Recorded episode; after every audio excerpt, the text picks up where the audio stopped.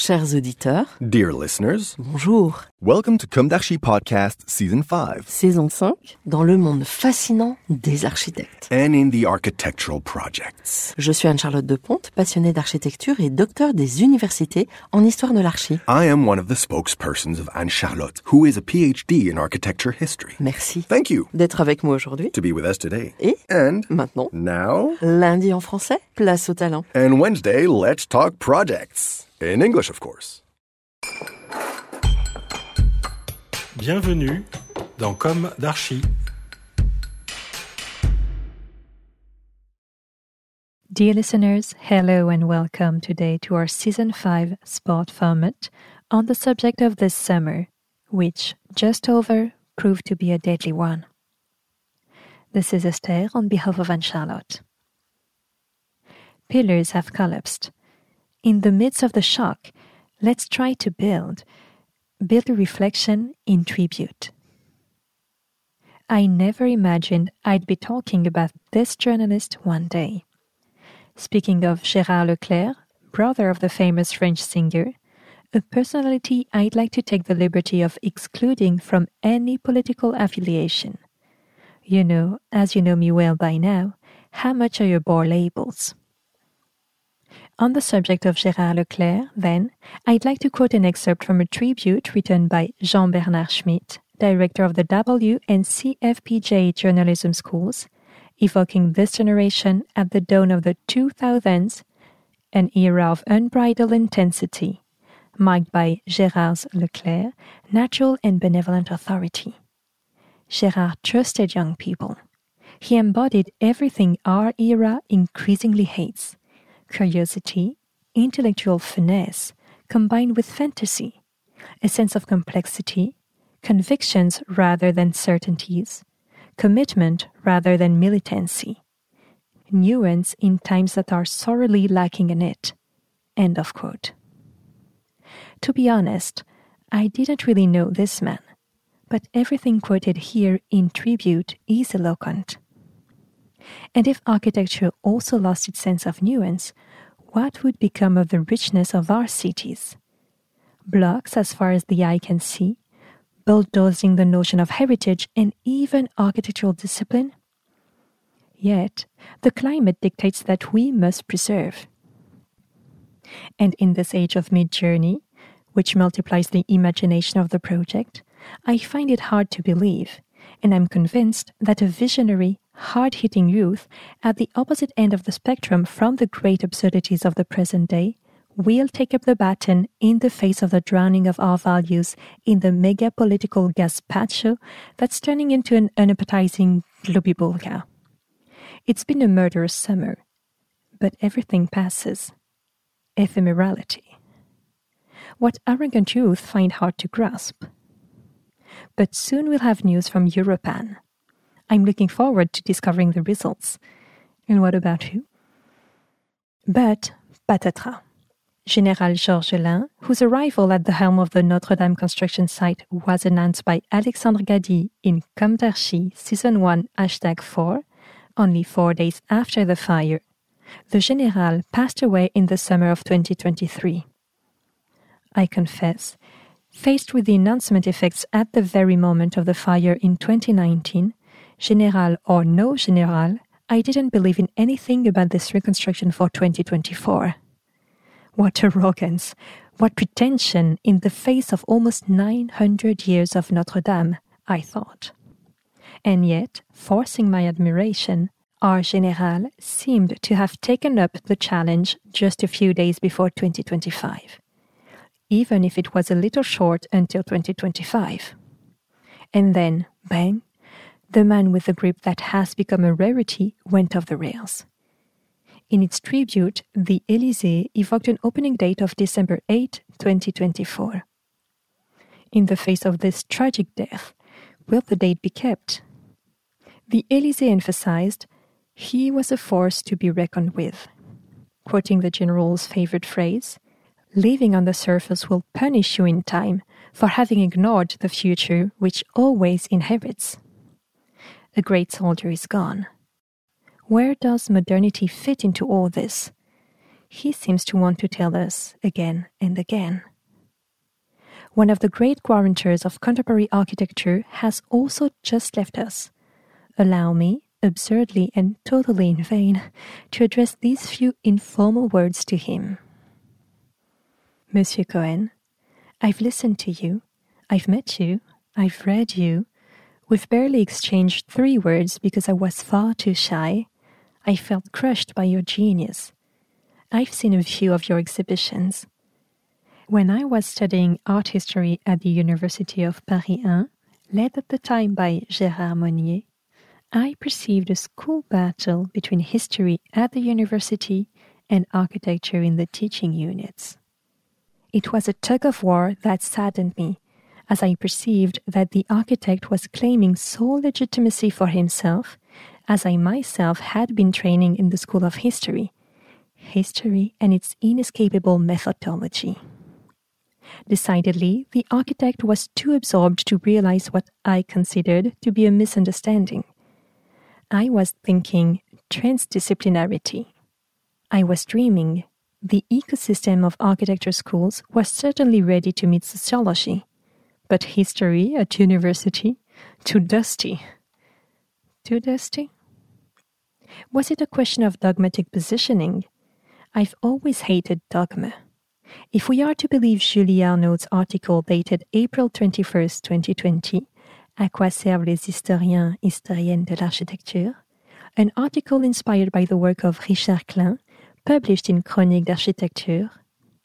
The fracture is still not settled. Jean Louis Cohen, polygraduate and teacher at the École d'Architecture, you've made your mark. You were on the right side. The budding architectural historian in me was totally lacking in self confidence. I had to make do with your writings as uninterested in any other groupie attitude, I was even less interested in honors. No regrets. What must be done is done. But you know, I loved walking the walls of the Institut d'Art et d'Archéologie at Trois Rue Michelet, Paris 6, with my great friend Emerance.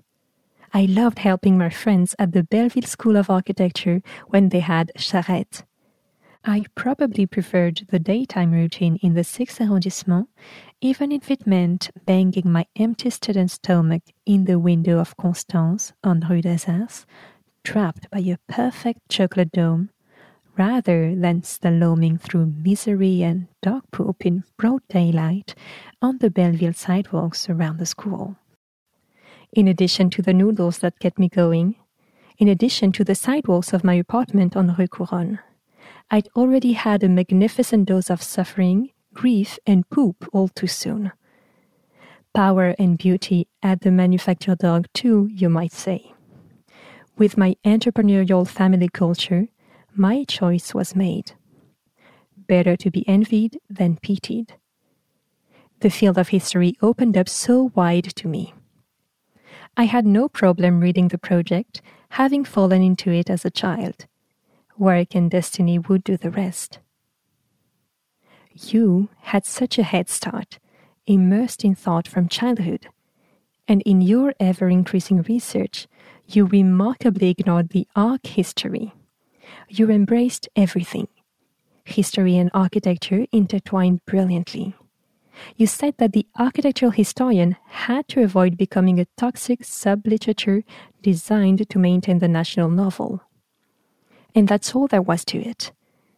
Over the years, you have become an architect, architectural historian, theorist, and critic, holder of a chair in the history of architecture at New York University, NYU, visiting professor at the Collège de France and numerous other institutions around the world, member of the scientific councils of the Museum of Modern Art in New York, MoMA, the Canadian Center for Architecture in Montreal, the Berlin Academy of the Arts, and much more. And yet, you were a fervent defender of 20th century architecture. Perhaps it would have taken 10 more like you to make the general public appreciate this fascinating page of history. That said, in your generation, it has to be said, you've done very, very well. You've taken quite a place, or rather, a sacred place that's for sure. Your brilliant lights should have a long life ahead of them. That's probably why I dare to speak to you like this just a few days after your great departure. The last time I saw you, you were being driven through the New York airport on a cart. On your way to Paris, your plane about to take off, a smile on your face, amused by the ride for sure. It was 2019, just before the real fall. The collapse of our values, the collapse of our health and prosperity ecosystem. Today, we are wavering between a period of remission and life on artificial respiration. But what was this 20th century architecture you were so keen to defend? To illustrate this, allow me this long quote, conclusion from your book, Mies van der Rohe, published by Hazan in 1994, which I like to dig out of my bookshelf and often read aloud. During six decades of fertile political, cultural, and artistic change, Mies built a body of work marked by a constant effort to give rational form, both intellectually and materially, to the programs of the elites committed to transforming society. Using steel and glass, the materials of large scale industry, in configurations determined by the aesthetic strategies of the avant garde, and yet marked by the stamp of classicism, Mies elaborated in his initial types and in their declensions categories of buildings as revealing of the capitalist mode of production as the Florentine palaces were of the feudalism of the Quattrocento. Here, more than any other architect of modernity, he is the shaper of modernization, ultimately executing the program that Peter Behrens sketched out of the AEG at the turn of the century. In this respect, his work also refers to the other Chicago school, that of the modern social sciences, founded at the University of Chicago, based on the crystal that is the city, with its populations and ethnic and social groups, which served as the empirical basis for creating a model of conflict and arbitration with universal pretensions. Thanks to the field of action opened up by the ITT and Greenwald commissions, Mies was also able to elaborate such models. But their reproduction by other architects, escaping the rigor of his control, shows that there was nothing reproducible about them. The mute presence of Marinos Marini's bust of Mies on the first floor of the IBM building in Chicago is ultimately a reflection of his attitude to the world. Carved out of the mass, his solid face is pierced with a sovereign gaze on the century. His mouth frozen between a pout at the mediocrity of the city that surrounds him and a greedy appreciation of the quality of the stones and metal that protect him from it. It's true that I have the nerve to pay tribute to you. I'm not from the Cité de l'Architecture, nor responsible for the architecture pages of a major newspaper, nor am I an architect. But I've come across you too often to give up. You'll forgive me, won't you? This homage is not pompous, it's not reverent, and it's in the first person. That was good, Mies, wasn't it? Dear listeners, thank you for tuning in. Let's meet again next week for a new issue. And until then, take care of yourselves. Goodbye.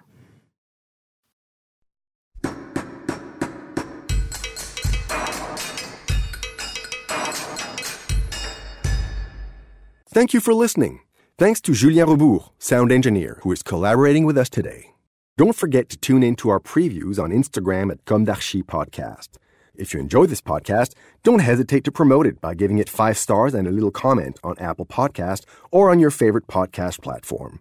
And above all, subscribe to listen to all of our episodes for free. See you soon, and until then, take care of yourself.